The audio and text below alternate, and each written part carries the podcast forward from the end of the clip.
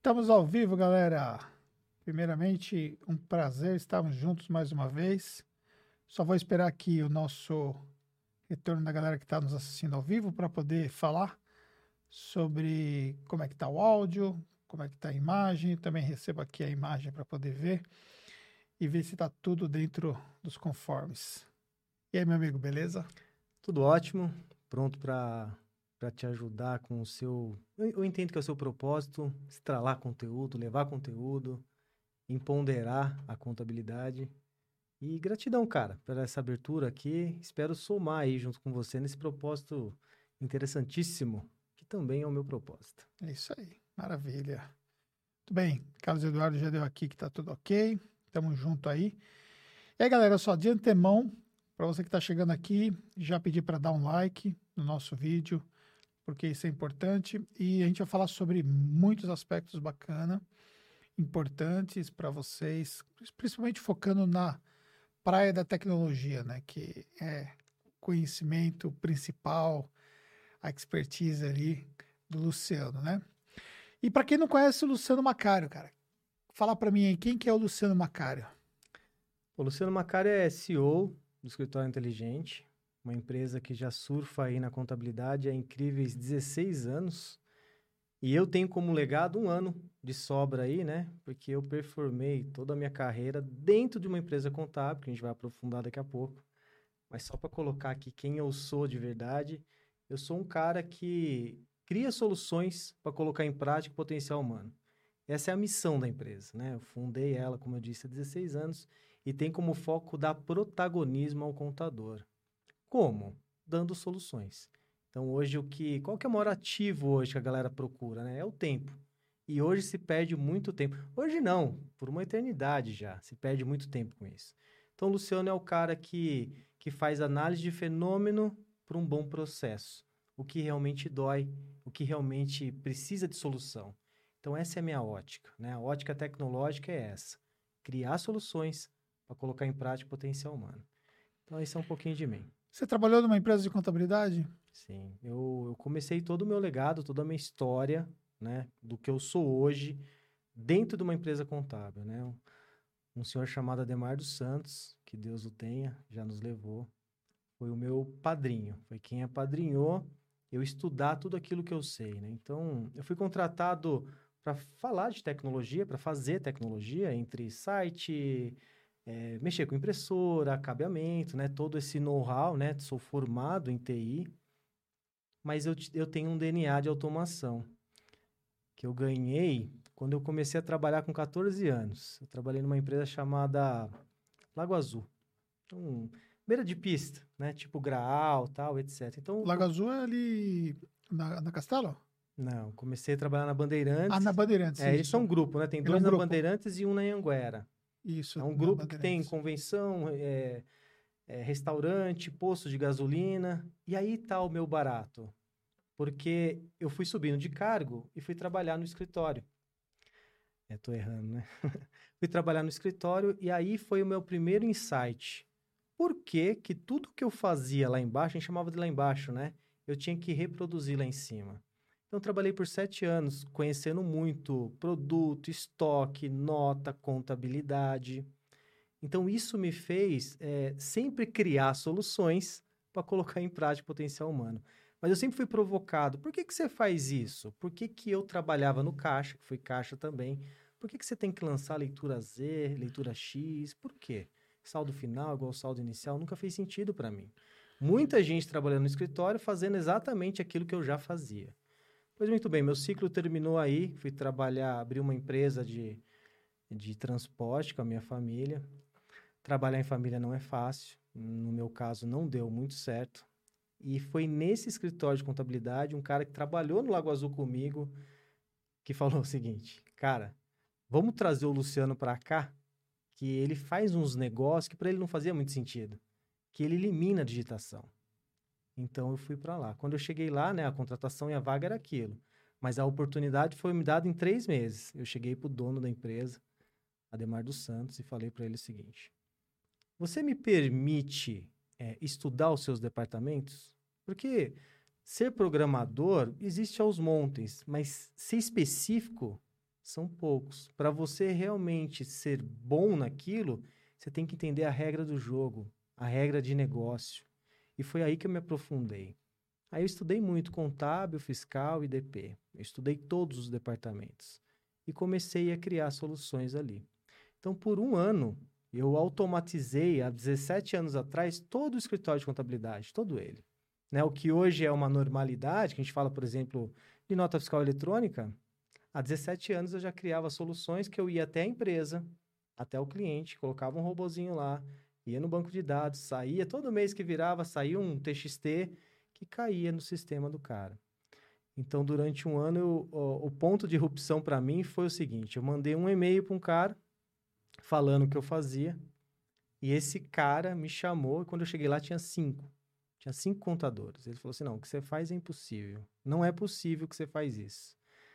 Eu falei: não, é o que eu faço. Eu só faço isso. E aí começou a minha trajetória. Né? Eu sempre escutei os problemas e criei soluções para colocar em prática o potencial humano. Por isso que ao longo da minha carreira, eu fui criando soluções na medida que as pessoas iam me pedindo. Eu investigava e criava. Até que eu comecei a, a fazer o contrário. Eu chegava para as pessoas, eu chegava, por exemplo, aqui na Tactus, e falava assim: Você digita alguma coisa? Aí ele falou: Não, aqui. Porque ao longo da carreira, todo mundo estava ficando mais automatizado, né? E eu fazia as perguntas provocativas, falei, não, isso aí eu não faço. Então dá para fazer, sabia? Então eu fui virando auditor de arquivos, né? Então eu chegava no departamento e falava, por que, que você está digitando? Por que, que você está fazendo isso? E eu sempre criei um robozinho, né? A gente chama de conversor. Eu sempre criei conversores de situações. Então, seja ela qual for, eu nunca permiti ninguém digitar. É assim que foi, foi correndo. Qual a dificuldade que você vê, por exemplo, que é uma dificuldade comum que você se depara com um empresário contábil hoje? O, o que eu vejo e sinto é o que está enraizado como uma cultura, né? como um tradicional. As pessoas estão condicionadas a trabalhar de um jeito. E quando tem a mudança, há uma dor muito grande. Né? Eu levei um tempo para entender isso aí. O mundo sempre mudou, mas não na velocidade que muda hoje.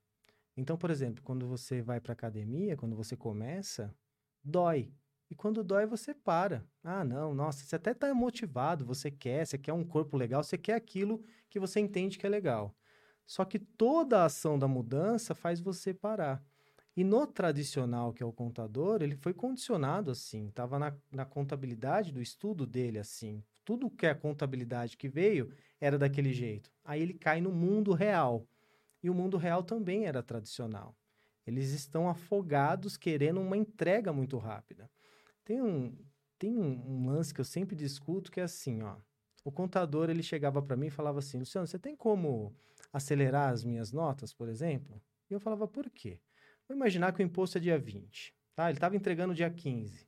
Só que o que me confundia era, por que, que ele queria entregar dia 5?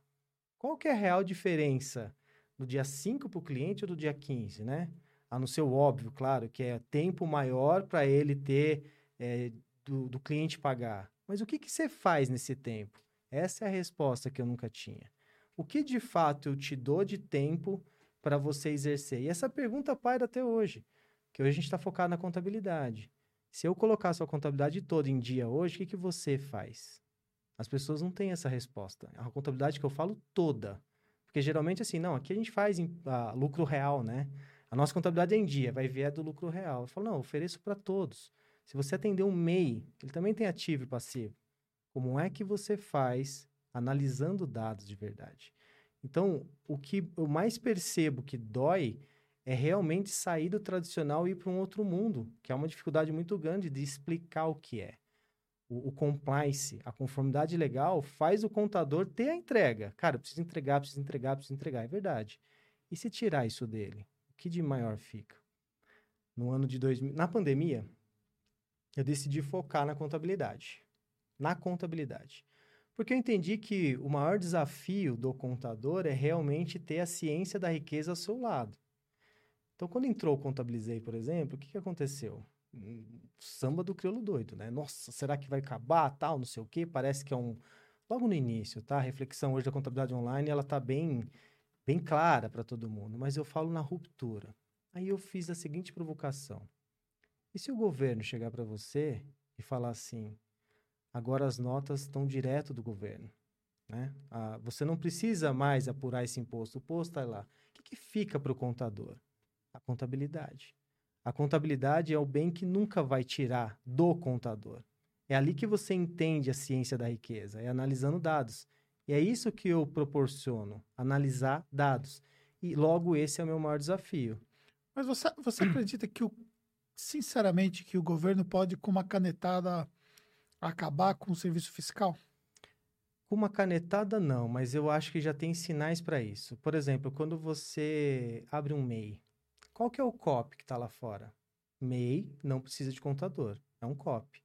Né? É, lógico que precisa, né? Sobre o imposto de renda, quando ele pede, cai para o simples, mas já é um lampejo. Lampejo. Ah, mas, aí, mas aí você tem a maior taxa de inadimplência federal de toda a história. Não, não eu, a, minha, é. a minha preocupação é assim, ó, não, é, não é que isso vai acontecer. Eu acho que não, porque existe mas, mas muita é um conformidade. Ponto, mas, mas é um ponto importante para a gente discutir. Exato. Por exemplo, o e-social para empregada doméstica. Como é que começou? Começou meio, dá para fazer por aqui. São, são sinais que o governo... O, o sistema público de escrituração digital, né, o SPED, o SPED já é um, uma big data muito forte sobre cruzamento de dados.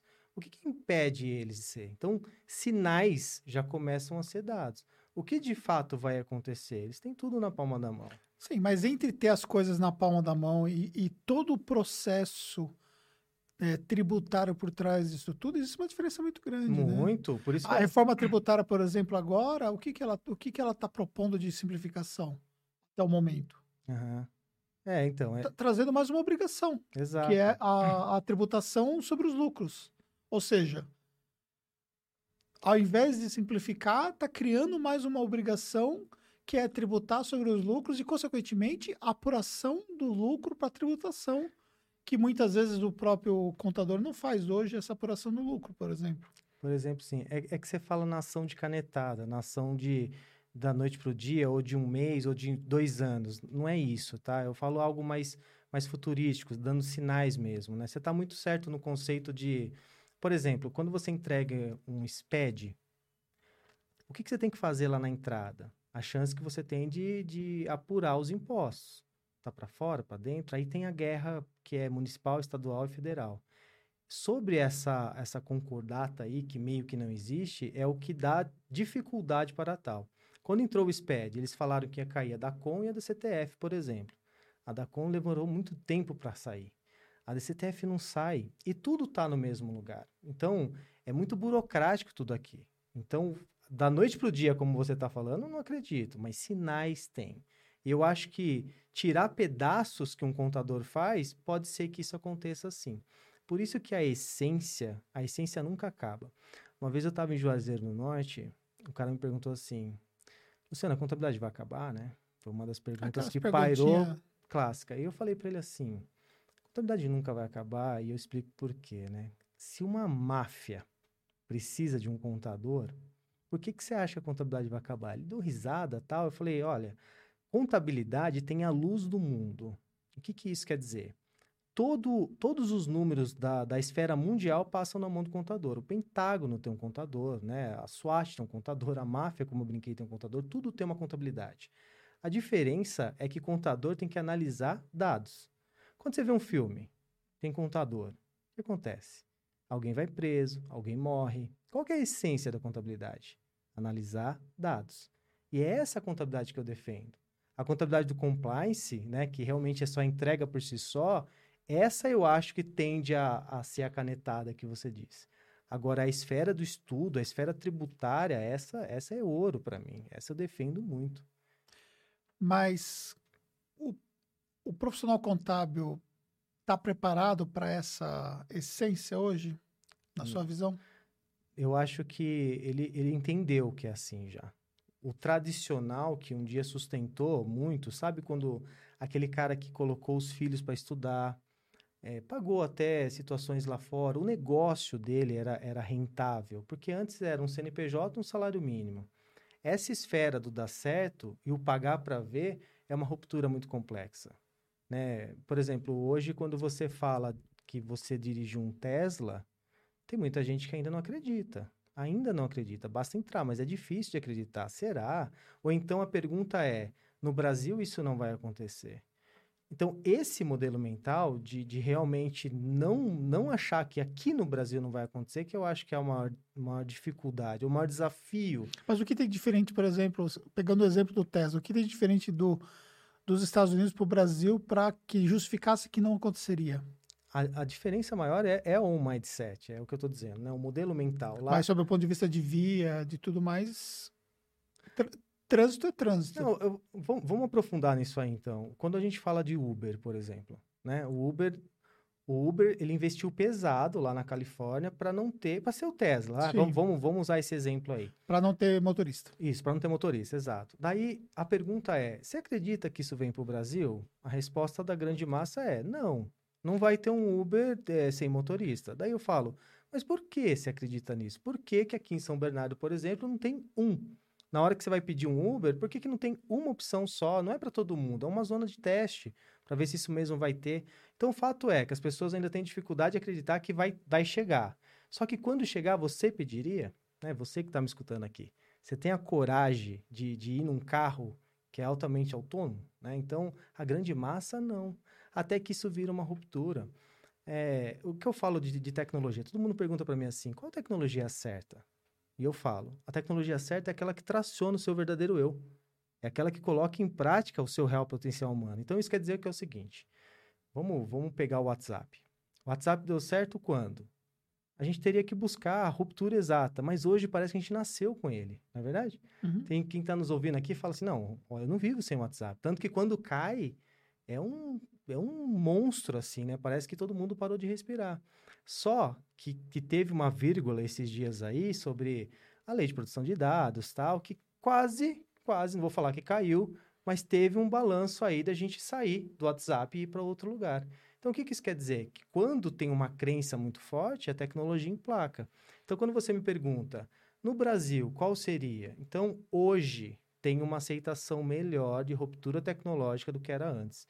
Então, quando você fala dos Estados Unidos, lá ele tem aptidão à aceitação mais rápida mais rápida do que aqui que acontece no Brasil. Eu gosto de viajar, eu gosto de suprir as culturas de outros lugares exatamente por causa disso. Dentro dos valores da empresa lá, nós temos lá empatia, que é o que está em cima, assim, ó. Empatia, simplicidade e tesão em resolver. Esses são os três valores que é, que é o tópico do, do escritório inteligente. Quando a gente fala de empatia, é, é uma palavra muito fácil de falar, muito difícil de, de executar. É fácil, se coloque no lugar dos outros, é muito fácil. Mas você consegue criar esse ambiente que está aqui? Vamos dar um exemplo da empatia aqui, né? Vamos levar esse conteúdo para a galera? Será que a galera sabe da onde que eu vim, a estrutura que está por trás aqui, todo mundo aqui, empatia, realmente criar atmosfera para realmente dar atração. Então, é, lá se faz mais coerente a empatia. Aqui é um exercício muito grande de educação ter uma ação empática para que a contabilidade faça. Então, elementos como você, como eu, que ecoa sobre o que a gente luta, começa a fazer mais sentido para a classe contábil. Então, realmente derrubar o muro do tradicional e entrar na é a famosa convergência, né? Nós estamos saindo da era do, do papel, entrando na era digital. Mas você aceita isso de verdade, né? É, eu vejo muito muitos contadores falando e defendendo, não, aqui não é mais papel, mas ainda paga conta na, na casa lotérica, sabe? Então, sabe a máxima? Seja você a mudança que é no mundo, né? As ações têm que confirmar as palavras. Uhum. Mas é mais ou menos isso. Eu acho que o, o, grande foco da dificuldade sobre a sua pergunta, o eixo é esse. Aceita que dói menos, tipo assim. Você foi para Califórnia? Não, Califórnia não. Não foi. Você já dirigiu Tesla, não? Não. Já, já dirigiu algum carro autônomo? Não, eu não. Mas é... eu já participei lá atrás, tá?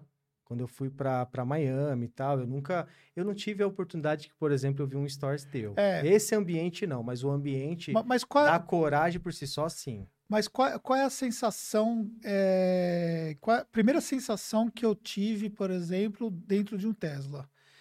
É... Primeiro, né? Qual é a minha função aqui dentro? Se o carro. Se eu vou lá, programo no Maps para onde que eu vou e o carro vai sozinho, né? Segundo, e se der uma merda, o que, que esse carro vai fazer? É... Terceiro, a, a, você sair do controle, ele é, é uma coisa assustadora. Porque, culturalmente falando, o ser humano, ele quer estar no controle. E aceitar que uma máquina faz um trabalho melhor do que ele é uma coisa assustadora, porque a sensação que você tem é que a máquina vai errar. Que a máquina não sabe o que está fazendo. Então, por exemplo, estava tava indo de São Francisco para o Vale do Silício, e aí, em determinado ponto é, começou o trânsito, né? Chegou, vi de longe que ia parar. E aí, na primeira vez, não, não era eu que estava dirigindo, era a Fernanda, porque eu estava com o braço, braço recém-operado, né? Eu dirigi, mas eu dirigi fora da rodovia por causa do braço. E na primeira vez, é, ela pisou no freio, com receio de que ele não fosse parar, né? Aí na segunda vez eu falei assim: não, de, deixa pra ver, porque batendo vai bater. E aí, na segunda vez, ele parou sozinho. Aí o trânsito parou, e quando começou a andar, ele começou a andar sozinho. Aí depois ela programou para ele fazer ultrapassagem, né? Para seguir, para fazer mudança de faixa, porque você pode dizer se você quer que muda de faixa ou não. Se você quer velocidade X e aí, consequentemente, para chegar a essa velocidade ele precisa mudar de faixa, ele vai mudar de faixa, depois ele volta para a faixa que ele estava e tal. Enfim, é, pegando essa analogia de você sair fora do seu controle, de você achar que a máquina vai errar, de você é, ter, deixar a máquina tomar decisões por você. Culturalmente falando, é difícil hoje para o contador aceitar que uma máquina possa fazer algo melhor do que ele? Eu acho que ele já aceitou a grande dificuldade. Mas quando eu falo contador, não, não falo nem o empresário que tem a oportunidade de estar tá aqui nos assistindo, hum. que tem a oportunidade de participar de um evento de tecnologia contábil, que tem a oportunidade de participar de um treinamento meu, que já assistiu uma palestra sua, que tem, oportunidade, que tem subsídios para entender que esse mundo existe. Eu estou falando assim, daquele profissional que às vezes está atrás daquela mesa e vamos estender não somente ao contador, mas assim, ao profissional do fiscal, ao profissional do departamento pessoal, aquele que foi condicionado culturalmente falando que ele só trabalha com papel, que ele tem que fazer o lançamento, que ele tem que pegar a nota do cliente, quer que seja a nota digital, mas que ele precisa processar isso. Você acha que culturalmente falando é fácil de ele aceitar que não. Facilidade, não. Não. Não, não existe. Eu vou dar um exemplo. Você falou do Tesla só pra gente matar o Tesla. Você tem coragem de andar de avião sem piloto? Cara. Hoje, sim. Se, se, eu, se eu de fato. Porque assim, acho que a informação é poder, né? Se eu de fato tenho informação de que aquela aeronave ela vai pilotar sozinha, que, enfim, se eu tiver informações, eu entraria. Tá. Eu não vou. Depois vamos pedir para a galera nos ajudar a dar uma gugada, tá? Mas já é assim há tempos. Já é assim. Só que tem um carinha lá que fica lá para você se sentir bem. Exatamente porque se todo mundo falasse agora não precisa mais de piloto, não ninguém iria mais. Então, na, na fase de exército, né, lá realmente não existe mais piloto. Mas aqui, a galera, enquanto não tiver uma figura que traciona aquilo que é que, que te condiciona a ficar numa posição confortável, eles ainda não aceitam. Então, só para você entender que mesmo o cara do Tesla precisa de um contexto para você aceitar que o piloto já é automático lá, porque dá medo. Tudo aquilo que muda, né? É, é, é aquela frase: o ser humano adora mudança, mas detesta mudar. Vou dar um exemplo para você e para a galera que está nos ouvindo aqui. Você e sua esposa, que lado da cama você dorme? Você lembra? Eu? É. Eu durmo do lado esquerdo. Então, então hoje, sem falar para ela, eu acho que ela não tá nos ouvindo, sem falar para ela, vai mais cedo pra cama e inverte. Dorme do lado dela. Ela vai chegar para você e falar assim: o que você tá fazendo do meu lado? O conceito é: a cama é para dormir, mas ela tá tão condicionada ao tradicional dela, que é dormir naquele canto, que ela tem uma estranheza muito forte. Basta você inverter o lado da cama. Então, tudo aquilo que nos condiciona a sair da zona da normalidade, que é chamada zona de conforto, faz ficar muito difícil a ação da atração. Por isso que eu, eu tenho uma frasinha que eu uso que é assim, ó, intensidade do querer. Quando realmente você entende que é difícil pra caramba a transformação digital, quando você aceita isso, aí você está condicionado a vitórias. Quando você fala, é difícil a mudança? Muito. É difícil você começar. O, o problema é o seguinte: chegou dezembro, eu tô lá na festa, lá na sua casa, lá, e aí, como é que vai ser 2022? Aí você começa, pô, eu vou aprender violão, eu vou aprender inglês, eu vou ler 200 livros, não é assim? Só que agora chega num, em agosto, a galera que tá nos ouvindo tá falando, pô, não fiz nada disso. O que que tá errado aí? É a intensidade do querer. Realmente a transformação tira a gente de uma zona para ir para outra, que é a zona de esforço. Então quando você fala, é difícil para o contador, mas é muito, não é pouco não, é muito difícil. Então o segredo aí tá em começar a aceitar. Você quer um exemplo bom? Não vou falar a sua idade aqui, tá? Mas quando a gente fala de museu, Por que você não fala a minha idade? não, só pra galera no, no- deixar o contexto Quantos anos aqui. vocês acham que eu tenho de idade, pessoal? Tem muita gente que não abre isso aí, né? Eh, deixa, antes de você dar isso, deixa eu só falar uma coisa importante. Vocês estão vendo o comentário aqui, ó? Estão falando que tem áudio atrasado. Tá. Então, só, só ver direitinho, porque pessoal tá. O Alisson falou que tem áudio atrasado aqui. Eu pedi o pessoal que está nos assistindo aqui se dar um feedback se vocês acham que tem algum descasamento do áudio com, com o nosso vídeo aí, tá bom? Só pra gente poder. Não tem problema. Vamos lá. Não, legal acompanhar. Então vamos lá, para vocês que que vai ganhar um doce aí, né, quem acertar a idade do Anderson, mas é, o conceito de museu, quando a gente fala vamos para um museu, a sua cabeça vem, pô, vamos, vamos ver as múmias, vamos, ver, sabe? É, o conceito é algo muito distante da gente. Só que hoje alguém com a sua idade, alguém com a minha idade, você começa a ver que tem um disquete lá, que tem uma máquina de escrever lá no museu. Então o fato que é o mundo sempre mudou, mas não na velocidade que muda hoje, faz de você entender que o mundo está movimentando muito rápido. Então a escolha tem a ver com escolha. Cada escolha é uma renúncia. O que antes o tradicional te confortava, hoje ele te provoca, mas você tem que aceitar essa provocação. Então, o contador que está nos ouvindo, ele já entendeu que tem que mudar. Só que agora ele está parado no mundo, nossa, como é que dá o primeiro passo? Por isso que vem o âmbito da educação que você faz, por exemplo, que eu admiro muito, a educação. Tá, mas a educar. educação. a Educação, tá. Mas quem é que está habilitado para dar essa educação hoje? A educação tem que vir do objeto que, que, que você entende que a gente não sabe aprender. Ninguém te ensinou a aprender. Né? Você foi condicionado na sua escola a, responder só o que estava lá e ensinou. Você não está condicionado a aprender. Então, quando você entende que você tem que aprender e que logo as skills... O que, que é reskilling, né? Aquisições de novas habilidades. Uhum. Esse, esse é o jogo hoje. Quando eu falo de educação, todo mundo que está nos ouvindo, porque essa pessoa que está nos escutando aqui, né? Ele tem alguém que está escutando outras coisas. E isso tem provocações. Quer ver um exemplo massa que eu vou te dar agora? Eu recentemente eu fui para o Rio de Janeiro, minha esposa é de lá, né? É de lá. Tem toda a família lá, então essa ponte aérea eu faço. É, moro pertinho de Viracopos ali, só que eu fui de carro. Então toda a, a, a minha sobrinha lá, tem uma sobrinha lá que eu tenho de sete e uma de três. Quando eu entrei no carro, a gente saiu para jantar, a, a, a Laura falou assim, tio Lu, onde você vai sentar? Na cabeça dela, não existe eu ser dono de um carro dirigindo. Na cabeça dela é só o Uber. Então, quando eu entrei no carro, ela falou: onde você vai sentar? Não fazia sentido. Então, veja, dentro do ambiente hoje que vem uma nova geração, tem a provocação da velha. É aí que está o reskilling. Você entender que novas habilidades são necessárias mais do que sempre foi provocado. Que antes você precisava de um MBA, você precisava fazer uma faculdade e tal. Então, parecia que era finito. Agora você tem que ter a certeza que é infinito. Você vai ter que aprender para sempre. Então, o desafio aqui tá as pessoas entenderem que você tem que aprender a aprender, que isso nunca foi ensinado. Sempre foi ensinado você seguir uma regra. Mas quem é o agente, o agente dessa transformação, na sua opinião? Vamos, vamos pontuar. Nós temos, de um lado, conselhos federais e estaduais de contabilidade.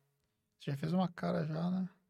Nós temos, do outro lado, eh, sindicatos, entidades de classe ligadas ao mercado contábil. Nós temos outra ponta as universidades que formam o profissional que nós estamos contratando hoje, certo? Caiu aqui. Tá tudo bem? O profissional que, tá, que nós estamos contratando hoje. E,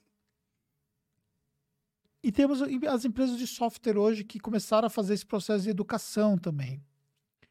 Quem é o agente de transformação? Ou quem, quais são os agentes mais preparados para essa transformação? É que, é que, na minha opinião, agente transformador é uma escolha. Eu, eu tenho um processo de onboard que depois a gente até explora isso melhor, que tem a ver com educação. Lá eu falo que o agente transformador é quem escolhe dar certo nesse âmbito. Agente transformador é uma escolha. As pessoas que estão nos escutando aqui, é uma escolha ser um agente transformador. Você escolhe não digitar mais, você hum, escolhe ter a contabilidade. Mas, mas é que aí foge não, do mas, foco da pergunta. Não, não, eu vou, eu vou dar a volta. É, quando você, eu vou, vou chegar lá. Então, quando, quando você fala assim, tá bom, temos o agente que recebe e temos o agente que vai colocar isso como cultura, como educação, que aí você entrou no, nos órgãos. Ao longo da minha trajetória, eu sempre patrocinei todo mundo, né? Eu sempre fui CRC, SESCOM, ESCOM, etc. Sempre... E eles sempre levavam é, pessoas para falar de SPED, vai, de conformidade. Ao longo da sua trajetória, começaram a trazer pessoas lá de fora, começaram a falar de gestão, começaram a falar de, de PNL, começaram a falar de outras coisas. Na minha opinião, o grande problema, por exemplo, você é um agente transformador.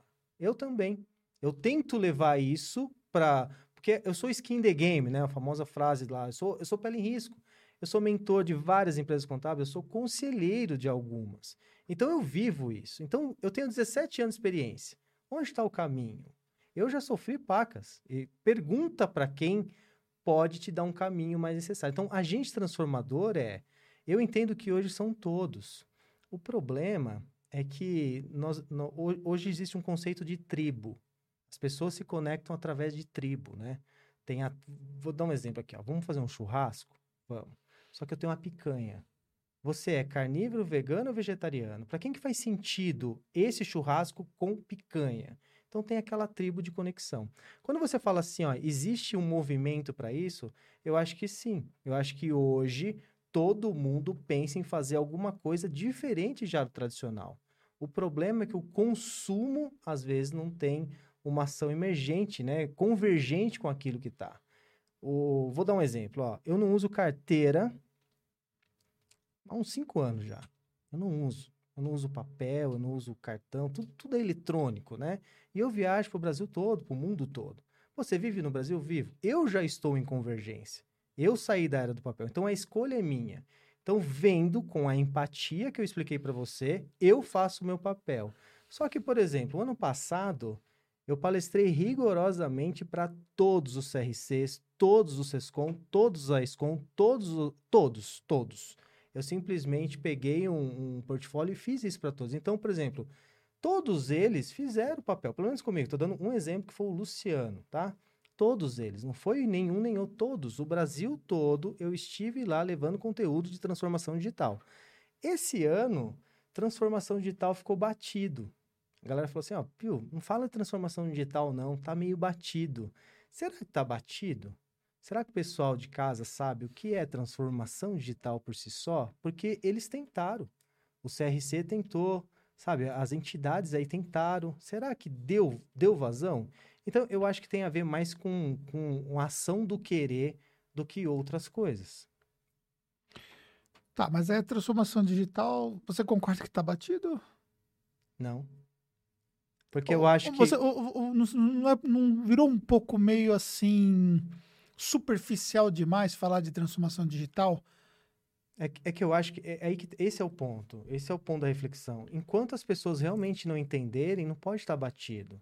Eu acho que uma, uma parte da população, abre aspas, entendeu, a grande maioria não, e eles acham que está batido. Para a galera que movimenta o núcleo da tribo, que é o que eu te expliquei, pode ser que está batido mesmo. Para mim, está batido. Mas e para a grande massa? Aí é empatia de novo.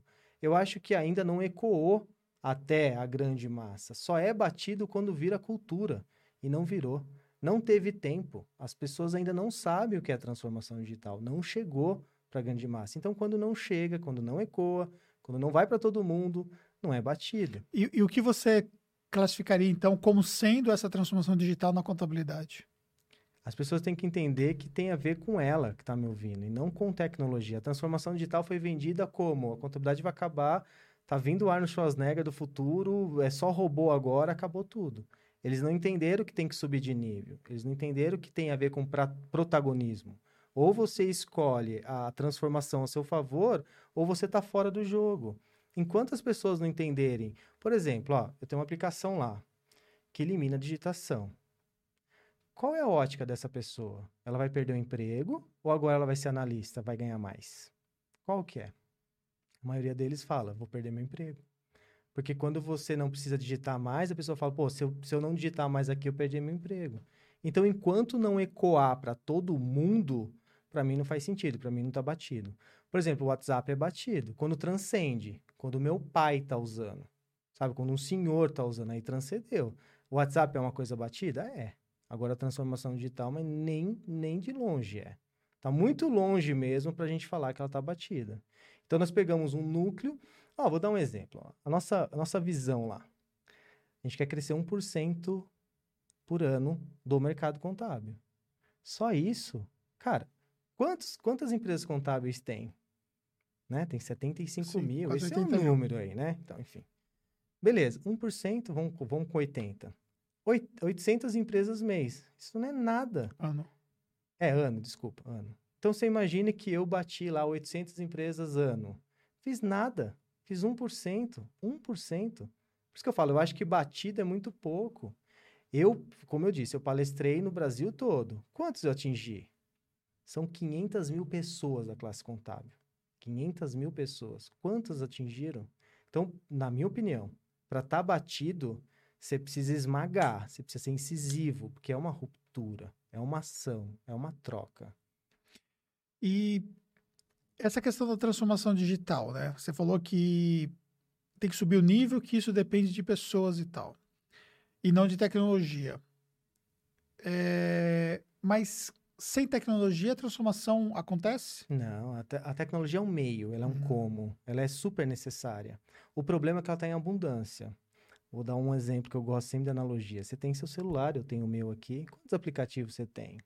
Ah, uns 100. Quanto você usa, de verdade? Não passa de uma mão, sabe? Você passa, porque você edita muita coisa, tal. Você... Uma vez eu sentei do seu lado e falou, pô, eu uso isso aqui para tal. Mas a grande verdade, né? O pessoal que está em casa, faz esse exercício, pa passa de uma mão. Eu uso o Waze, eu uso o WhatsApp, eu uso o Instagram, vai faltando já. Mas você tem um monte. A tecnologia confunde. Você que está me ouvindo é contador, quantas empresas de contabilidade batem na sua porta falando que através de um botão resolve a sua vida? Mas é um zilhão de gente. O problema é que enquanto você não aceita a transformação digital, a tecnologia ela é mega secundária. Ela só se torna primária com seu modelo mental em alta. Se ele tiver em baixa, nada. O que acontece é que as pessoas sempre falam, pô, Luciano, eu tenho A, B, C aqui e tal, parece que não funciona. Claro, você mesmo, né? Você tem mais de 50 software. Por quê? Seu modelo mental é alto. Quando você é alto, seu time pensa com, com APIs, com intersecção, é isso aí. Aí tá certo. O problema é que as pessoas olham o Anderson e falam, pô, ele tem 50, eu vou ter também. Mas não tá equiparado ao modelo mental. Então eu luto muito vezes, pelo modelo. E às vezes não tem nem necessidade de, de ter, né? Porque acontece o seguinte, às vezes a pessoa, ela imagina, é assim, existem alguns conceitos errôneos em relação à tecnologia do mercado contábil. O primeiro conceito é que ela acha que vai existir um software que ela vai apertar o botão e vai fazer tudo pronto. É. É. É, voltando lá à história da Califórnia, eu em São Francisco eu visitei um uma hamburgueria que faz todo o processo do hambúrguer inteiro de forma robotizada. Né? Então a máquina fica lá rodando, né? Tem até vídeo lá no meu Instagram sobre isso. A máquina fica rodando, ela pega o hambúrguer, ela, você escolhe o ponto da carne, ele é programado no tablet, e aí automaticamente ele começa a processar e no final das contas sai uma etiqueta e sai dentro da caixa e sai uma etiqueta em cima tal com o seu nome. E aí o atendente te chama. Então, eles têm um atendente para poder alimentar, tem um atendente para fazer o pedido, que também não, não, não sei por que, que tem atendente para fazer o pedido, Talvez pela questão da experiência, por ser tão robotizado, porque, por exemplo, todos os McDonald's e tudo mais, que, que não tem robotização a nível de, de execução do serviço do hambúrguer, é, acaba que você tem o autosserviço para fazer o pedido e tal. E aqui não é diferente no Brasil, que já estão acabando com todos os atendentes e tal. Mas voltando. E aí sai o hambúrguer pronto depois é, na outra ponta. O que, que o, o, o empresário contábil ele pensa muitas vezes sobre a robotização, que é uma máquina de fazer hambúrguer. Que ela vai fazer tudo, que ela vai jogar o molho, que ela vai jogar o pão em cima, que ela vai esquentar o pão, que ela vai esquentar a carne, que ela vai montar a carne, que ela vai virar a carne, que ela vai colocar o tomate, que ela vai colocar o alface, que vai colocar na caixinha, que vai etiquetar e que vai estar pronto na sua mão. E ele acha que o framework da contabilidade é isso, com a robotização. Que ele vai ter uma ferramenta que vai fazer de uma ponta até outra ponta tudo. E quando se fala de contabilidade online, e aí voltando para os modelos é, das empresas que foram investidas e tudo mais, eles acham que essas empresas acharam isso, que eles têm isso, que eles fazem tudo isso. E ignora que essas empresas estão usando o mesmo software contábil que provavelmente ele está usando. Que lá no back office o que uma empresa dessa que tem toda essa tecnologia usa é, na verdade, um software contábil. E junto com esse software contábil usa N ferramentas para poder processar uma série de coisas de forma automatizada. A diferença é que existe o software contábil e que existe um RPA para poder processar e alimentar o software, o software processou e tudo mais, gerou as obrigações, que libera as obrigações, que vai processualizar para enviar para o cliente e os robôs vão fazendo esse processo e tal. Mas são várias robotizações para isso de fato acontecer. É, não existe essa tecnologia e você acha que algum dia vai existir essa tecnologia de ponta a ponta? Não. E falo por quê? Porque sempre existe um especialista que, que faz melhor, Boa. sabe? É... Um, um, pedaço daquela, daquela, daquela tecnologia vai ter um especialista que, que é que é o core dele ali, ele só faz aquilo e ele vai, fazer, vai entregar melhor do que. Para você ter uma ideia, esse, esse, essa semana entrou um cara lá que ele falou assim: é, ele é dono de uma empresa de software como existem N's no mercado, né? Ele tem um RP dele lá. Ele falou assim, Luciano, é verdade que você converte qualquer financeiro para contabilidade? Falou, eu falei, é. Ele falou, pô, tô precisando disso. Por quê? O cara que é dono de um RP, ele tá preocupado com estoque, se a nota carregou o financeiro. É muita preocupação. Para ele ter uma preocupação também com o contador dele, com o cliente dele, até ele que é um especialista. Então, quando a gente começou a ver APIs, né, que são conexões aí entre software e software, começou a fazer sentido mais para todo mundo. Então, é sábio quem nem quer que exista um de ponta a ponta, porque quando o cara fala que é de ponta a ponta, sempre tem um cara mais especializado numa ponta para tal. Por isso que eu defendo o nicho, a força, o, o especialista é aquele que manja. Eu operei meu joelho, né? Sou aquele atleta de final de semana. Cara, eu queria um médico de joelho, cara. Eu quero esse especialista. Mas tem um monte de médico que pode se aventurar nisso aí. Todo mundo quer um especialista. Então, quanto mais especialista você for, melhor funciona. Só que quando você começa a costurar um software dentro do outro, isso tem que ser cultural. E tem que ser pro lado do bem. Quando você dá o exemplo aí do, do lanche, o lanche é só um pedaço da entrega. A empresa dele como um todo. E aí eu acho que dá para conectar com o empresário contábil. O empresário contábil ele tem que realmente empreender. Né? Quando a gente fala da transformação digital, tem que estar de ponta a ponta. Sei lá, o boleto dele é automatizado ou ele ainda faz sem automação? Então, o que você viu lá de maneira incrível é um pedaço só. E o resto? Eu acho, acredito que a pessoa que você viu lá é a mesma coisa do comandante que eu te falei. Já é automático, mas precisa humanizar o negócio. Então, a frase aqui é o seguinte: o processo muda, a essência fica. Contador tem que entender a essência, porque o processo pode mudar. Aqui em Campinas, perto mais da minha casa do que aqui, claro, o iFood começou a entregar por drone.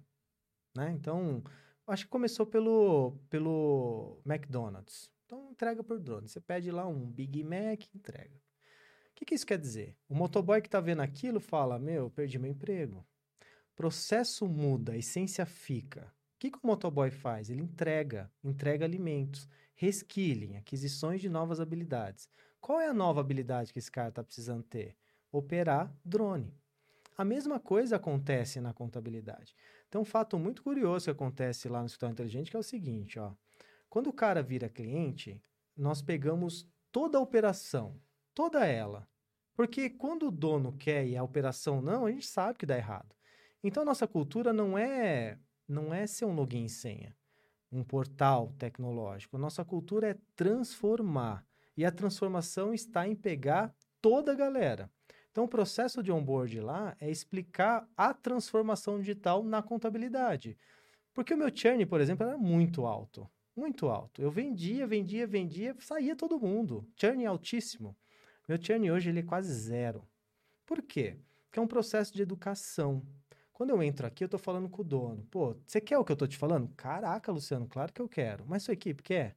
Geralmente não tem essa comunicação. Então, quando você fala assim, olha, eu contratei aqui, vai acontecer isso. Então, eu pego num processo de educação, passo quatro semanas com essa galera pivotando o modelo mental delas. Aí sim eu entendo o que está acontecendo. E por que, que eu te falei isso? O que, que anda acontecendo comigo que é bem legal? Que aí vai a volta que eu dei. Teve um cara lá chamado Rafael que ele saiu de uma empresa contábil. Ele foi para outra. Quando ele chegou lá, ele deparou que ali não tinha nada do modelo mental que ele queria. Então ele, ele foi o agente transformador. Por isso que eu falo que, que a ação tem que ecoar. Foi ele que provocou. Cara, por que, que vocês digitam? A indagação estava nele. E hoje, por exemplo, a nova geração que vem aí, sei lá que geração, porque cada hora muda, porque Sim. antes era de geração em geração, agora cada cinco anos é uma geração, né? É. Isso está mudando muito. Então, eles não querem digitar mais nada. Quando você fala, ó, você não precisa digitar, ele fala, mas precisava digitar? É doido isso. Porque você está lutando pelo tradicional, que é o tema que a gente está discutindo aqui, como que o tradicional se desperta ao digital. E vem uma galera que não, não entende nem por que digitava. Cara, tem um exemplo clássico que. Eu não vou falar o nome aqui, mas foi em, em Itatiba. Eu estava lá com uma encarregada do contábil e uma estagiária. E o lance lá era assim: por uma vida, trabalha 20 anos lá. Por uma vida, ela faz contabilidade como ninguém. Só que ela não entendia o que eu estava falando. Ela não entendia. Aí eu falei, você pode chamar a Mônica?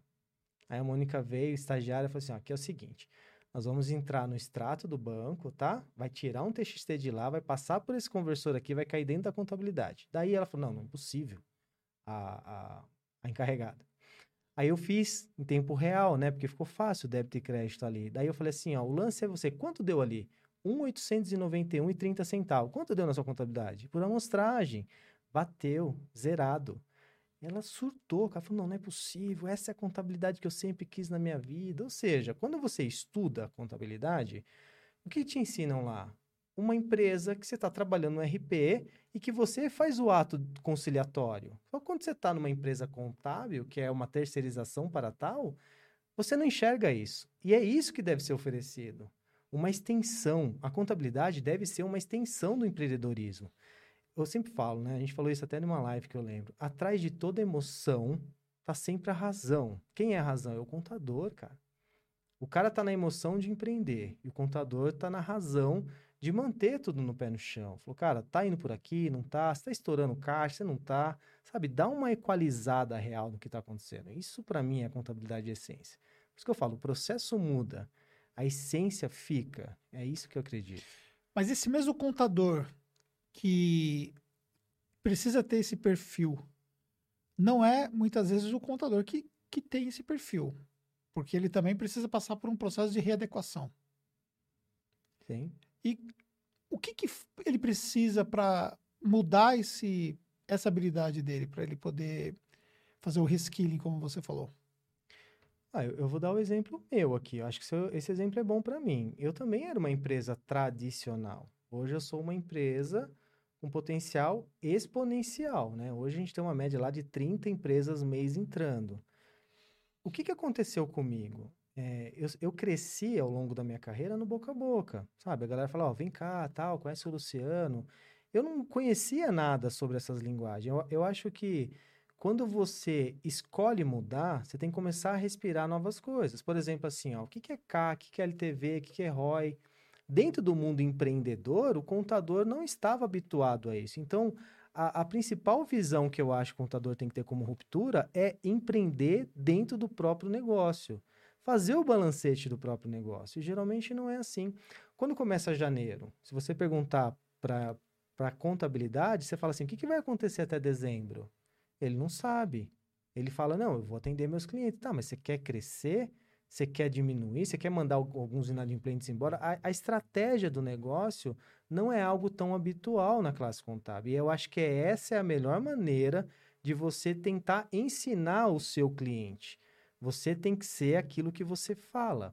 Então, você consegue organizar? Por exemplo, eu tô, tô, tô auxiliando uma empresa onde eu mentoro, eles querem colocar o BPO financeiro lá.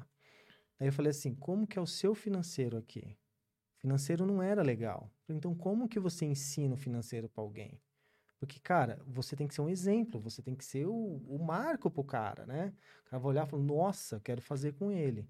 Então, enquanto você não prepara o seu negócio, você não consegue entender o que acontece do lado de fora. Por que que... O que, que aconteceu no mercado contábil? A maior culpa foram as empresas exponenciais.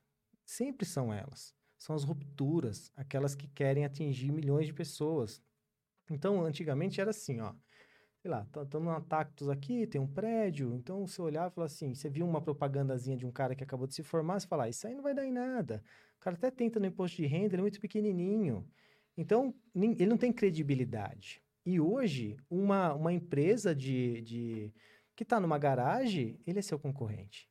Então, o que acontece hoje? A sua concorrência está nascendo hoje, hoje à tarde, amanhã de manhã, você não sabe. Então, ou você se mexe, ou você corre um risco muito grande. Tirar o conforto do tradicional, sair do tradicional, era, era confortável ser tradicional, de uma maneira tradicional. Falou, a esteira é essa. Todo mundo respeitava essa esteira. Só que hoje, é uma frase que eu uso que é assim, ó. Qual que é a contabilidade do futuro? Contabilidade do futuro é aquela que entende o consumo do agora. Ou você colhe feedback do seu consumo, ou você está fadado a não fazer sentido para o seu cliente. Simples assim. Então, por exemplo, por que, que eu tenho café com tecnologia? Por que, que eu tenho um movimento Bora? Por quê? Eu tô com os caras, sabe? É itinerante, eu quero ouvir. Eu chego pro Anderson e falo, Anderson, só contabilidade é em dia? Se você falar não, eu falo, por quê? Porque para mim não faz sentido. Fala aí por quê. Se, não, por causa disso, eu tenho resposta para tudo, porque são 17 anos fazendo isso.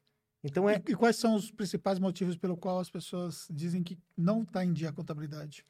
O principal motivo, eles falam que a culpa sempre é do cliente.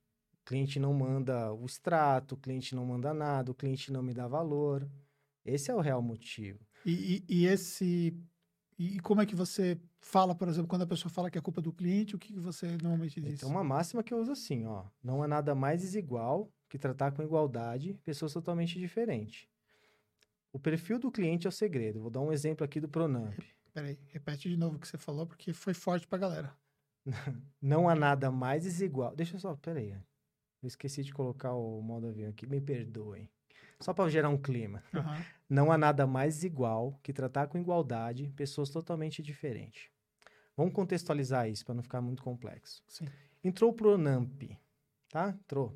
Lindo o Pronamp. O contador foi lá, estudou. Vamos pegar quando entrou, tá, gente? Não agora. Só para contextualizar. Você estudou e falou: Nossa, isso é muito legal. Juros baixos, cara, muito legal. Você fez um e-mail lindão e mandou para os caras. Gastou tudo que você tinha lá. Aí algumas pessoas nem viram e outras falaram assim: Anderson, o que, que é isso aqui? Aí você falou: Pô, cara, passei minha manhã toda me dedicando a isso, mandei pro cara, o cara não entendeu. Na sua cabeça ainda o cara tá sendo é, desinteressado ou talvez ignorante na informação, não sei, qualquer que seja. Aí vem. Você entende o perfil do seu cliente? Hoje, lá no Escritório Inteligente, eu, quando eu entendi isso, eu criei soluções para as caixas. O seu cliente, vamos pegar aquela pirâmide, né? O cara está no operacional, no tático ou no estratégico? Quando você entende essa pirâmide, você saca que a frase que eu usei, não há nada mais igual que tratar com igualdade pessoas totalmente diferentes. Porque, por exemplo, um cara que está na base, um cara que só pensa na operação, só está na entrega, entrega, entrega, entrega, entrega, entrega, ele não viu esse e-mail. O cara que está no meio da pirâmide, que está no tático, no administrativo, ele, ele falou, oh, será que é isso mesmo? E ele foi para te indagar, caramba, André, é isso mesmo? E o cara que está na ponta, o cara que é estratégico, ele cobrou o Pronamp antes de você mandar. Só que você pega uma lista de transmissão, manda para todo mundo, pega o e-mail, manda para todo mundo, isso é um erro. O bom é o que eu disse, eles estão atrelados a tribos. Eles têm a tribo. A tribo da galera que está na operação, que está no tático e que está no estratégia. Se você entende isso, você se comunica de maneira melhor. Não é que eu estou falando cada um, um só cada um. É, é, você entender o consumo. Por isso a frase que eu criei. Contabilidade do futuro é aquela que você entende o consumo do agora. Entenda o que seu cliente quer e se comunica. Aí sim você tem a resposta e a aderência certa. Bom. E aí, é, especificamente nessa aplicação do que você falou, não é nada mais desigual do que tratar com igualdade pessoas diferentes, é isso? É isso. É, isso coloca também o contador ele se colocar na posição de cliente, de como que o cliente analisa as coisas, na hora que ele vai dar uma orientação, na hora que ele vai tratar com o cliente. E talvez esse ser excessivamente técnico, ser assim, é, excessivamente burocrático na forma como lida com as coisas, isso gera um, um tipo de problema com essa comunicação? Gera, né? Quando, quando ele é extremamente operacional, tem muito cliente que, que ele fecha uma folha de pagamento. Uhum. Sabe aquele cara que começou a empreender? Aquele cliente é dele por toda a vida. E ele fala assim: meu, ele só confia em mim. Se eu não fechar aqui, ele não, não dá. E é o que eu sempre falo: se você não gerir o seu negócio, ele nunca vai crescer, nunca vai ter desenvoltura. São quatro pilares que eu falo que é a transformação digital dentro de uma empresa contábil. A primeira é a mudança radical do dono. Ele tem que pagar um preço. E preço, pessoal, não é, não é dinheiro, tá? Preço é a intensidade do querer mesmo, pagar o preço. Você paga um preço para ir para academia, você acorda às cinco e pouco da manhã, você paga esse preço, né? Você é gosta, tal, né? Se você gosta, você criou um hábito, você aprendeu a gostar. Mas lá atrás, você gostava de acordar às Gostar, gostar, mas ir na academia não. Esse preço. Você paga um preço, é, é o que eu falo, você veste a camisa do Batman mesmo, não é ficar de longe, tá junto. Entender que a transformação digital começa lá de cima e ecoa na, no segundo pilar, que é a cultura, que são as pessoas, todo mundo no mesmo barco. Você tem que querer essa transformação como cultura. Então tudo vai mudar. Terceiro, tecnologia. Qual? É aquela que eu já falei um pouco você. Tecnologia é aquela que traciona, né? O seu verdadeiro eu. É aquela que é custo, não despesa. Eu sempre falo, tá, pessoal? Se em pandemia você conseguiu cortar uma tecnologia, você nunca deveria ter contratado. Você contratou errado. Se você olhou e falou, hum, essa tecnologia pode cortar. Como? Não se corta a tecnologia. Tecnologia, se foi feita a aquisição corretamente, engloba o seu custo. E aí sim, quarto pilar, que é o cliente. Agora você está preparado para impactar o cliente. Se você sempre chega da mesma forma, a invertida é assim: viu, você nunca pediu isso? Vou trabalhar para você? Você vai dar desconto para mim? Que isso, Anderson? Foi o seu pai, veio desde o seu pai, agora você nunca pediu nada, tá pedindo isso para quê? Ah, cara, está complicando a minha vida. Então, o que eu sempre falo, se você não impactar o seu consumo, de nada faz sentido o que você está exercendo. Se não fizer sentido, você não agrega valor. Entendi. Tá vendo, galera? Galera, é o seguinte, ó. É... Já deixando aqui para vocês a oportunidade de vocês participarem. Mais de 100 pessoas estão nos assistindo aqui nesse momento ao vivo. O Ricardo Reis está aqui, ó. Tratar clientes diferentes de forma igual. Quem perde é o contador. O Ricardo, inclusive, já, já deixa uma pergunta aqui, ó. Você entende que com o tempo poderemos nos transformar em empresas de tecnologia entregando valor para o cliente através da ciência contábil? Na verdade, o meu propósito de vida é exatamente esse, cara. Eu, eu acho que, que por exemplo, ó, o, o, o cara que começou a empreender hoje, ele, ele tá na, no amor, como eu disse. Ele tá querendo fazer acontecer. Nossa, eu faço garrafa, olha que coisa linda só que ele não sabe quanto custa isso. Contador sabe. Contador sabe o que é um ROI. Ele não sabe.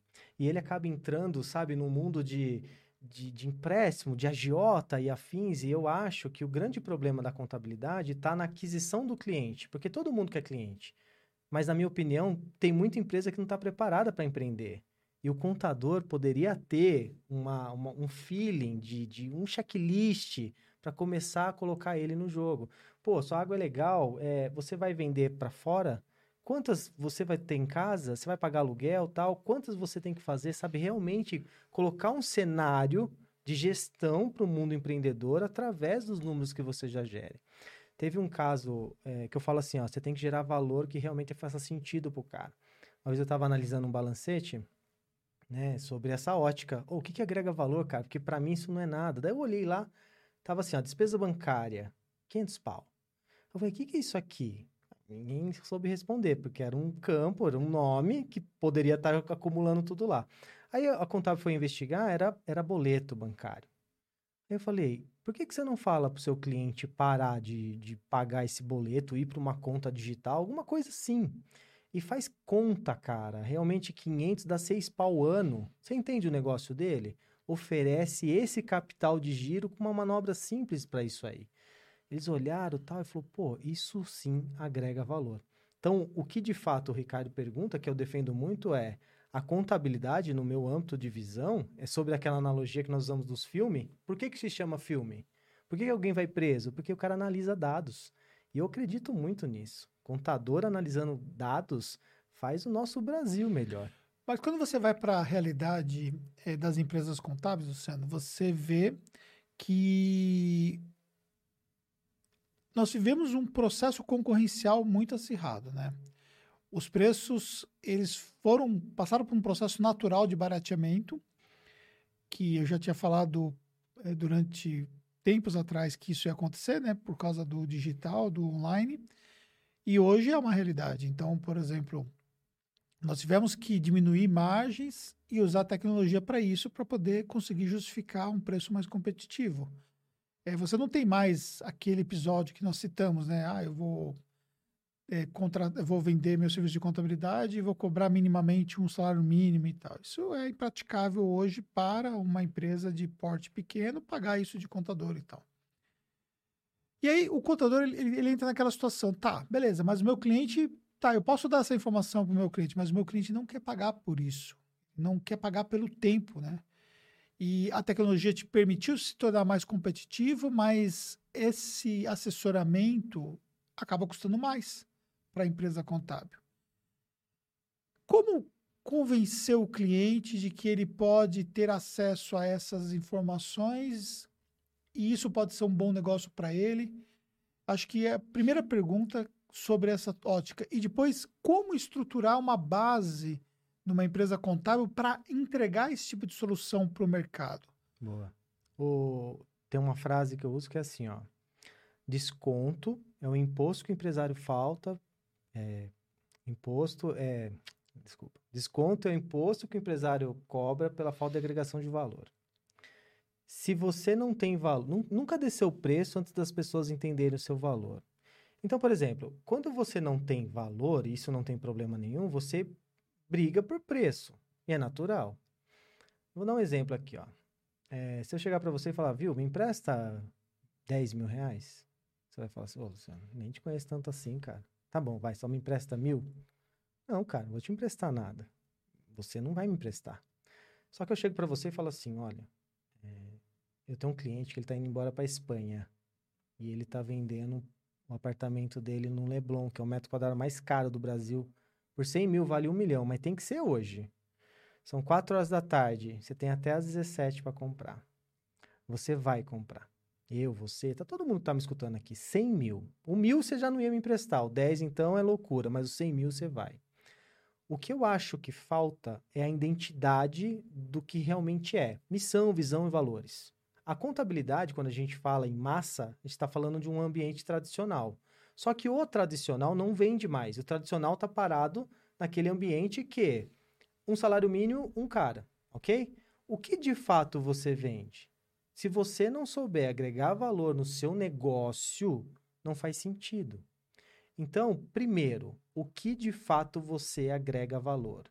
Você tem conexão ao seu cliente? Se você não tiver conexão a ele, você não consegue cobrar nada. Então, não adianta você vender simplesmente um preço sem agregação de valor. Na minha opinião, o maior problema da contabilidade é que o, o, a contabilidade vende produto e não processo. Se o contador entender que ele é uma extensão empresarial, ele agrega valor. Agora, vem para cá, eu faço seu ECD, seu FD, seu seu ex-social, isso para o empresário não tem nada a ver, isso não agrega valor. Agora, quando você é uma extensão, aí sim você consegue com esse mundo. Então, se você não tem uma identidade real, com propósito, missão, visão e valores, é muito difícil você agregar valor. Você cai no. Você sabe qual é a maior, o maior percentual de perda de cliente? Você sabe? 68% das empresas, sabe por que ela vai embora? Você manja esse número? Por quê? Pela indiferença. Indiferença. Isso eu fiz um cursinho Disney, né, de empreendedorismo. Eu vi lá os seis pilares. 1%, talvez de cabeça eu erre aqui. 1% tá? é falecimento. O, o cara morre, 3% o cara, é, cara muda, Uhum. 5% é influências de terceiro, é, cinco- depois o cara muda, é, ranço, 14% ranço, e o grande campeão, indiferença.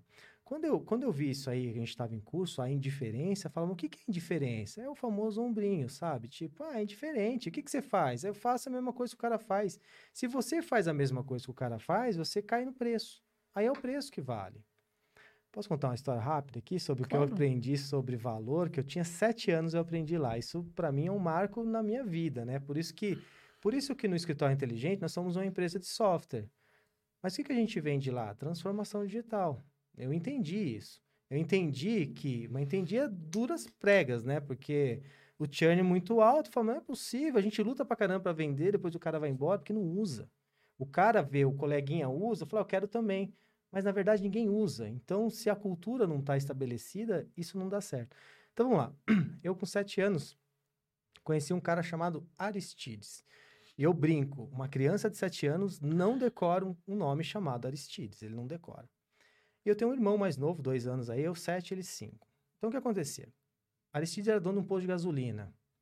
Toda vez que eu ia com meu pai no posto, o Aristides era um barbudão assim, sabe? Senhor, ele dava pirulito pra gente. Lá na, não tinha conveniência, não tinha nada disso. Ele, ele dava, tinha um pote lá de doce, né, de pirulito. Então toda vez que a gente ia lá, pirulito. Mas todas as crianças, né? Pelo menos na minha época, era comum você ir com os pais, abastecer, criançada, tudo saía e tal. Então, toda vez que meu pai falava, nossa, meu, tem que abastecer, eu e meu irmão aqui, ó, Aristides, Aristides. Quando a gente viajava, com a família do meu pai, assim, é todo Mato Grosso, né? A gente pegava a estrada tal, todo o posto de gasolina que a gente parava, o que que eu queria? Eu queria um pirulito. Eu gostaria de ter isso na, no coisa, e eu não tinha. Aí, é, o que acontece? O Aristides achou um jeito de criar uma ruptura em mim que criou um valor através do pirulito. Até o cheiro de gasolina eu gostava.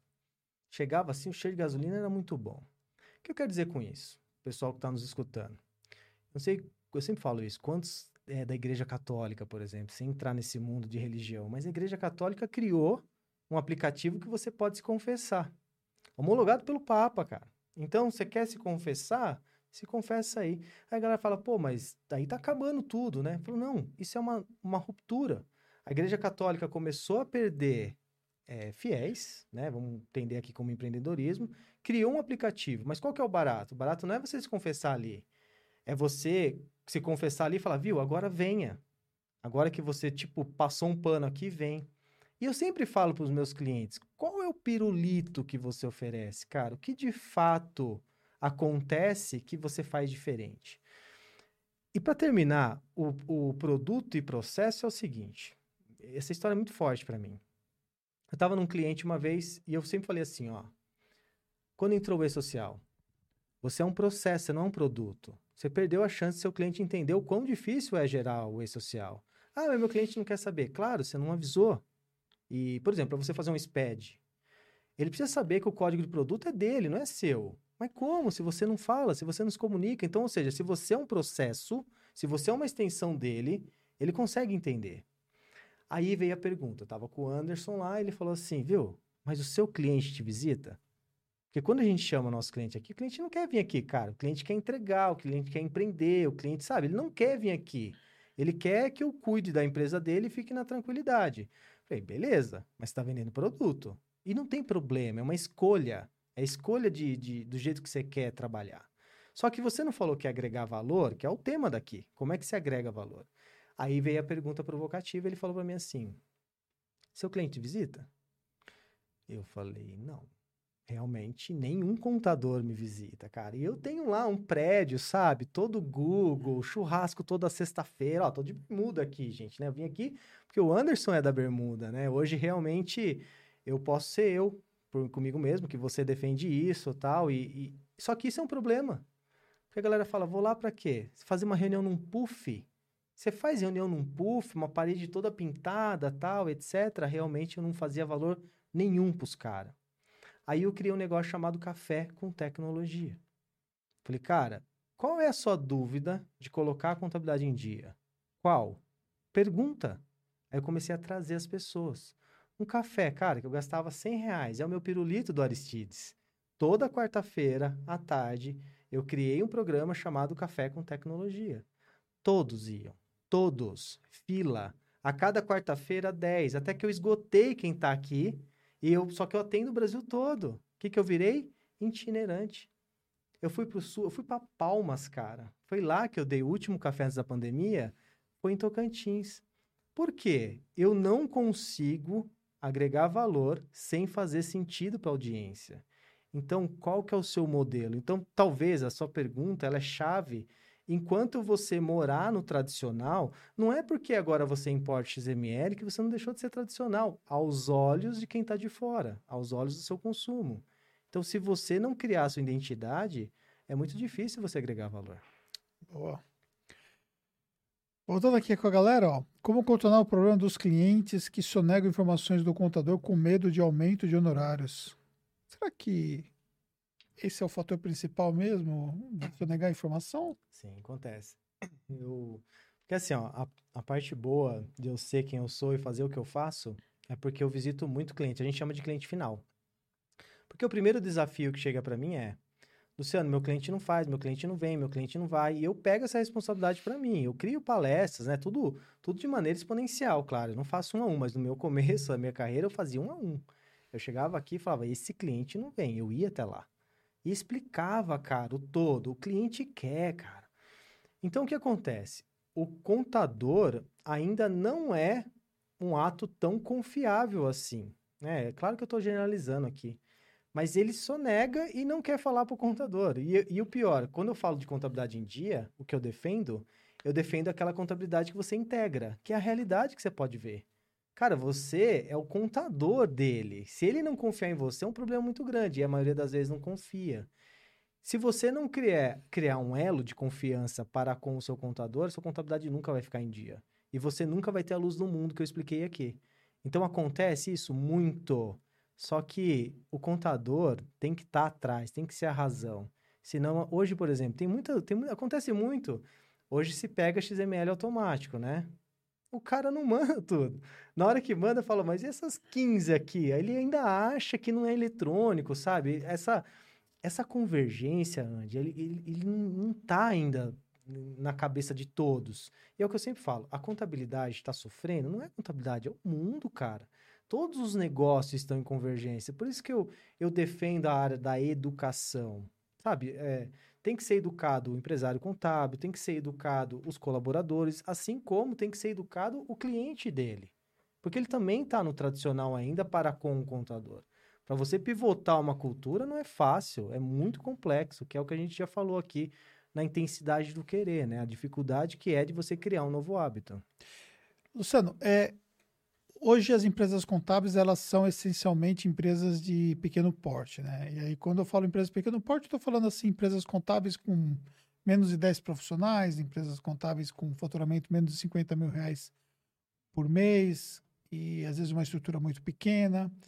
Às vezes a empresa contábil é um e mais dois profissionais ajudando ali e o contador ele, ele fica focado em fazer a parte operacional, até porque também não, não, não justifica ele não fazer, porque demandaria custo e, e aquele é o papel principal dele muitas vezes. E também porque muitas vezes é, ele não consegue crescer suficientemente para ele formar um time maior e tal. Tá. E esse cara também precisa transformar. E aí, tipo, como ele vai transformar se ele não consegue sair da operação, se ele não consegue é, parar de fazer o atendimento ao cliente deles, como que ele vai fazer toda essa transformação? Como que ele vai criar essa cultura? Como é que ele vai mudar o cliente deles se ele não tem tempo? Eu sou um dos mentores da, da incubadora, inclusive o Daniel veio aqui e Foi. tal, né? Então, esse exemplo é clássico lá, né? É, todo mundo nasce na operação. Quem não nasce na operação é startup, né? Esse mundo lindo e perfeito, cara, é não é pra gente. Vamos pro mundo real aqui, né? Que eu falo que é esse essa persona que você acabou de colocar. Todo empresário tá nesse mundo. Eu vou colocar a minha história. Eu também sou programador, era, né? Hoje eu sou CEO do escritório inteligente, mas eu também chegava aqui com meu notebook. O que, que você quer? Ah, tô com dificuldade aqui. Eu programava na hora e deixava um robozinho aqui e embora. Só que todo. Eu acho que esse que é, o, que é o modelo mental que a galera tem que ter. Não é, não é demérito você estar tá na operação. Talvez o, o, a ruptura é você entender que você tem um teto. E esse teto pode ser respeitado ou não, se você quiser. Sei lá, você tem horas, né? Essas horas são vendidas, vou imaginar, 10 mil mês. Se você está na operação, você ganha 10 mil e para você tá bom, não tem problema nenhum. O, o X da questão é, até quando... Eu, eu tenho um negócio, uma metáfora que eu uso que é chamado curva de lama, né? Você, você tá aqui, você quer chegar aqui, mas existe uma curva e é lama. O, o, o, ruim não é você estar tá na lama, o ruim é você não entender quanto tempo você vai ficar ali. Então, se você está nos ouvindo aí, você é uma empresa de um homem só, não tem problema. Eu também comecei assim. E todo mundo começa. Eu acho que o, o real problema é qual tecnologia você precisa ter para começar a ganhar tempo. Porque se você não tem tempo, não tem mesmo. Você está afogado. E lá na mentoria que eu citei aqui como exemplo, a galera trampa de dia e de noite começa o seu negócio. É muito pior, não tem tempo mesmo. E o conselho que eu dou lá é exatamente esse. Primeiro, você organiza sua casa naquilo que falta tempo, que é o que eu disse aqui no inicinho. Qual que é o maior ativo? É o tempo. Então você tem que, de maneira inteligente, achar o caminho de não ter mais tempo. Então, por exemplo, assim, ó, é, um software de 500 reais, fala, nossa, é muito caro. Não é muito caro. Quanto custa um colaborador? Vamos imaginar que esse software rende dois colaboradores. É esse tipo de matemática a galera tem que fazer. Ou então você, você está sozinho, você vai colocar mais 500? Vai! Porque você menos 500 com tempo é mais prospecção. Eu, eu acho que a ótica que, que a galera tem que ter é essa. Empreenda, porque o mundo é o que é, não o que a gente gostaria que fosse gente gostaria que fosse lindo, mas ele é o que é, cara. Tá todo mundo remando forte. Então é isso. Todo mundo pode melhorar, só que tem que querer. Por isso a frase, intensidade do querer. Boa. E aqui o Somar falando que esse é meu caso. A Maria do Carmo também falou que esse é o caso dela também. É... O Felipe Costa falou que é novo integrante da incubadora, show de bola. A Samara Pontes, ela fala assim, poderia falar um pouco mais sobre o software de integração? Como é que funciona de uma forma prática o software de integração, Luciano? Software de integração é o seguinte, a gente tem uma ferramenta que a gente fala que é um conversor universal. Por que universal? Porque ele integra qualquer coisa com qualquer coisa. Então lá a gente ensina que financeiro é financeiro e ele tem sempre cinco pontos. Qual é a data? Qual é o valor? Da onde saiu esse dinheiro? Para quem foi? E um histórico para tal. Todo financeiro tem isso. Se você falar assim, viu, quem que você pagou ontem? Então, nós criamos uma solução que ele se adapta a qualquer coisa, sobre qualquer envergadura. Pode ser um relatório simples, sabe? Em PDF, TXT, Excel. É um conversor online onde você faz a contabilidade ali. Então, é o famoso e poderoso de para, que lá na empresa a gente chama de paridade.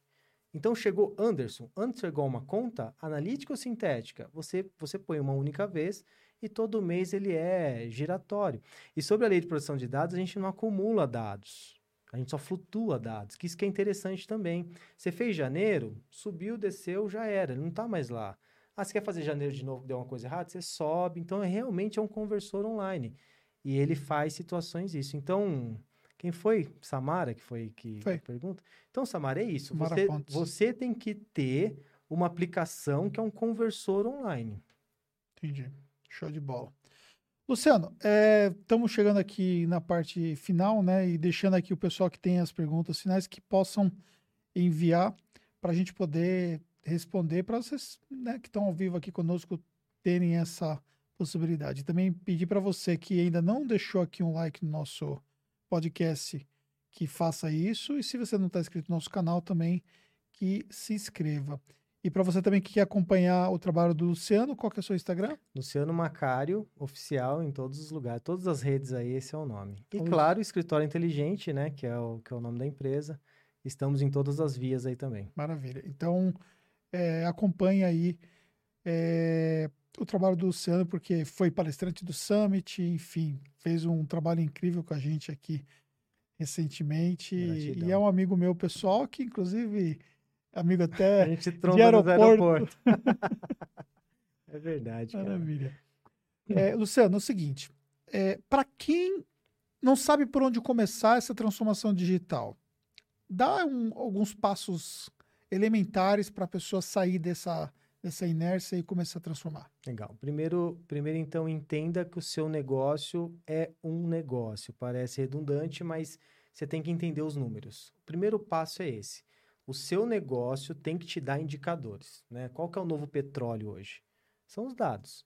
Então, o primeiro lugar para você aprender são os seus próprios dados. Você realmente tem dinheiro, você não tem. Então, quando você faz uma, uma arquitetura do seu negócio, você vai para o segundo passo. O que de fato agora eu teria que fazer? Tecnologia. Porque o primeiro passo, gerir o seu negócio, é a transformação digital. A transformação digital tem a ver com você, tem a ver com pessoa, e não com tecnologia. Mas a tecnologia é um meio, ela é um como. Quando você entende isso, você analisou os dados, agora você começa a ver alguns problemas que acontecem na sua empresa. Pô, seria tão legal se eu, se eu tivesse algo aqui, seria tão maravilhoso se fosse assado. Então, indicadores gritou na sua frente. Então, você age ali. Comece a respirar o que os grandes players do mercado respira, sabe? Sobre tecnologia. Acompanha muito um podcast, acompanha muito palestra. Você sabe que, que, que, eu, que a galera fala assim, né? Hoje eu leio livros, né? Esses dias eu, eu comprei um, um, um livro e minha esposa falou assim, agora você lê. Eu achei tão interessante essa pergunta dela, porque está comigo há quase 20 anos já. E a minha filha falou assim: Como assim, mamãe? Eu fiquei refletindo sobre isso, pessoal, que as pessoas mudam. Hoje eu sou um cara que criou o hábito da leitura. Eu compro o livro um atrás do outro. Só que para ela, ela associou eu antes, que não lia nada, com hoje que consumo conteúdo para caramba. Porque quando você gera conteúdo, você tem que estar tá se reciclando toda hora. Então, vejam a dica que eu estou dando para vocês. Quando vocês conhecem um negócio de vocês, vocês vão achar rupturas de problemas para ser solucionado. Onde está essa solução? Comece a acompanhar players. Por exemplo, o Anderson, por exemplo, eu. Por quê, gente? Quando a gente leva conteúdo, são propósito. Veja aqui, a gente não está vendendo nada aqui. A gente realmente veio colocar 20 anos de experiência no mercado para tentar ajudar. É, é é, é, nobre.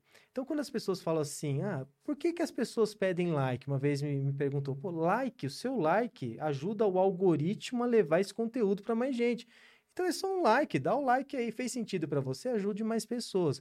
Então, pessoal, veja, primeiro passo, coloque o seu negócio sobre essa ótica. Você empreende. Você não tem um escritório contábil, você tem uma empresa contábil. Essa é a primeira ótica. Depois vá atrás. Se você é sozinho, você já, já resolveu o seu problema. Agora, se você tem mais gente, emplaque missão, visão e valores. É de suma importância. Porque, vejam, lá na empresa, nós contratamos, por exemplo, pelo comportamento e não pelo conhecimento. Nós temos uma cultura lá de rampagem, né? curva de aprendizado. Por quê? Se você não entender o que, que eu prego, faz sentido você trabalhar comigo? Não faz. E tem pessoas aí que faz sentido sobre a minha cultura. Então é essas que eu quero. Então eu prefiro ensinar as pessoas a trabalhar. Ó, nós abrimos duas vagas, contratamos já, que é no grupo de CS, que vai encantar clientes, né? Eu quero que essas duas pessoas liguem para os clientes e vejam o que mais falta para a gente performar junto. Porque tem uma diferença é, muito grave que também é o seguinte: vai uma dica de ouro aí para você que está nos ouvindo. O cara, você recebeu 10 ligações, você chega em casa para Fernanda e fala: Nossa, hoje trabalhei, atendi uns 10 clientes. Ela fala: O que, que você fez? Ah, eu fiz a rescisão de um monte de gente em pandemia. Você não atendeu o cara, você respondeu o cara. Atender é quando vem de dentro para fora, não de fora para dentro. Se você entende essa sinergia, você começa a ter uma contabilidade de tração que é você analisando para atender. Então, você tem a oportunidade de atendimento quando vende algo de você para fora. Se você só responde, você cai na indiferença. Logo, você pode ser trocado por preço, como expliquei aqui, 68%. Então, essa base aqui, elementar, é entenda que você é um empresário, você tem que gerir o seu negócio, emplaque uma cultura e coloque a tecnologia que faça sentido para você. Tecnologia que faz sentido, imagine assim, ó, você não quer mais digitar nada, é, você não quer, você não quer mais ter malote. Vou dar um exemplo aqui. Fala pro cara mandar pelo WhatsApp, ué. O cara tirou uma conta de água lá, manda pelo WhatsApp. Funciona essa tecnologia? Não vou responder se sim ou que não. Qual tecnologia? É aquela que traçou no seu verdadeiro eu, tem que fazer sentido para você. Se depois você fala, não, Luciano, virou uma bagunça, nossa, grupo do WhatsApp, me perdi. Calma, troca. Saiba errar. Só que você tem que testar. Não falar, viu, coleguinha faz, eu acho que é legal. É você que tem que ter. Ó, uma vez eu testei o WhatsApp e não rolou. Por hora parecia bacana, mas não é não. Então esse tipo de coisa é tecnologia que tracione e faça sentido para sua empresa. E por último, agora, você está armado para atender sobre uma nova ótica ao seu consumo, seu público. Então, o primeiro passo é isso, cara, é você entender para onde você vai. Teve uma pergunta no começo do ano do meu comercial que eu vou levar para minha vida, assim, ó. Meu comercial chegou para mim e falou assim: "Quantos clientes você quer?" Eu não soube responder isso aí. Se eu não sei quantos clientes eu quero, qual que é o sentido do, do jeito que eu estou empreendendo? Não faz sentido, uhum. cara. Tipo assim, ó, a gente vendeu dois, isso é bom. A gente vendeu dez, mas sobre o quê? Então ninguém bate uma ação que você. Na vida você faz sempre duas vezes. Primeiro você imagina, depois você consolida. Se você não puder imaginar, você não pode executar. Então, você vai viajar quando? Ah, eu quero viajar para Disney no fim do ano. Como? Porque senão vira só sonho. Você tem que transformar o sonho em desejo. Você quer ir para Disney? Quanto custa? No mês tal é mais barato? Dá para você pagar parcelado? E depois que eu estiver lá, é caro, é barato? Se você não, não potencializar o que de fato você quer, você não chega a lugar nenhum, cara. Boa. Muito bem, maravilha. Eu acho que a gente teve aqui um conteúdo incrível, né? O, o Ivan está perguntando sobre BPO financeiro. Nós vamos ter especificamente aqui um podcast em breve sobre BPO financeiro, então vai ser bacana nós focarmos ali sobre especificamente esse tema. A Débora Perandini, conhece? Bora, let's go. é. é Maravilha. Esse, esse Bora, let's go é um marco mesmo. É um marco, né? É. Mostra sua camiseta. Que é. Eu... Bora, bora, let's go. É para focar, né? É que o, às vezes não, não foca. É, é, Deu? Isso, o pessoal poder ver. Maravilha, show de bola. É isso aí. O que significa o Bora Let's Go? Bora Let's Go é um momento up. É um momento de transformação mesmo, sabe? Tipo, bora, bora, bora, bora, bora, let's go. Então é, um, é uma redundância entre aqui e lá fora, claro, mas a essência é isso. Up. Vai, vamos, vamos, você pode. Esse é o bora. Momento bora, momento transformação. Maravilha. E com isso, vou deixar para você um bora para que você possa curtir esse conteúdo, mandar esse conteúdo para a galera que realmente faça sentido. Eu acho que é, é, bem interessante compartilhar junto com o time, fazer as pessoas assistirem um conteúdo como esse, para ter uma visão um pouco mais ampla sobre esse processo de transformação digital, esse processo de tecnologia, esse processo de você empreender de uma forma diferente dentro da contabilidade, sair daquela forma tradicional, se tornar uma empresa muito mais transformada digitalmente e continuar nesse processo de evolução. Deixa as suas considerações finais aí para nossa galera. Legal. Primeiro, gratidão demais estar tá aqui, né? Toda, não é só o Anderson, tá, pessoal? Toda uma estrutura que está aqui. Queria agradecer aqui a todo, tudo que faz acontecer. Eu acho que isso que é importante, né? Faz parte do meu propósito, né? Me ajude a ajudar mais, né? Realmente que a, a informação ecoe. Tem que fazer sentido o que a gente está fazendo aqui, né? Então, Obrigado por, por me ajudar a, a, a dar mais vida ao meu propósito, tá? E como o Anderson disse, né? Pessoal, leve esse conteúdo para mais gente, porque só faz sentido quando faz sentido para bastante gente. Obrigado. Obrigado Maravilha. mesmo. Amigo, muito obrigado, tá bom? Show. Tamo junto. Obrigado, galera. Espero que vocês tenham gostado. E até o próximo podcast. Valeu, bora let's go, hein? É isso aí.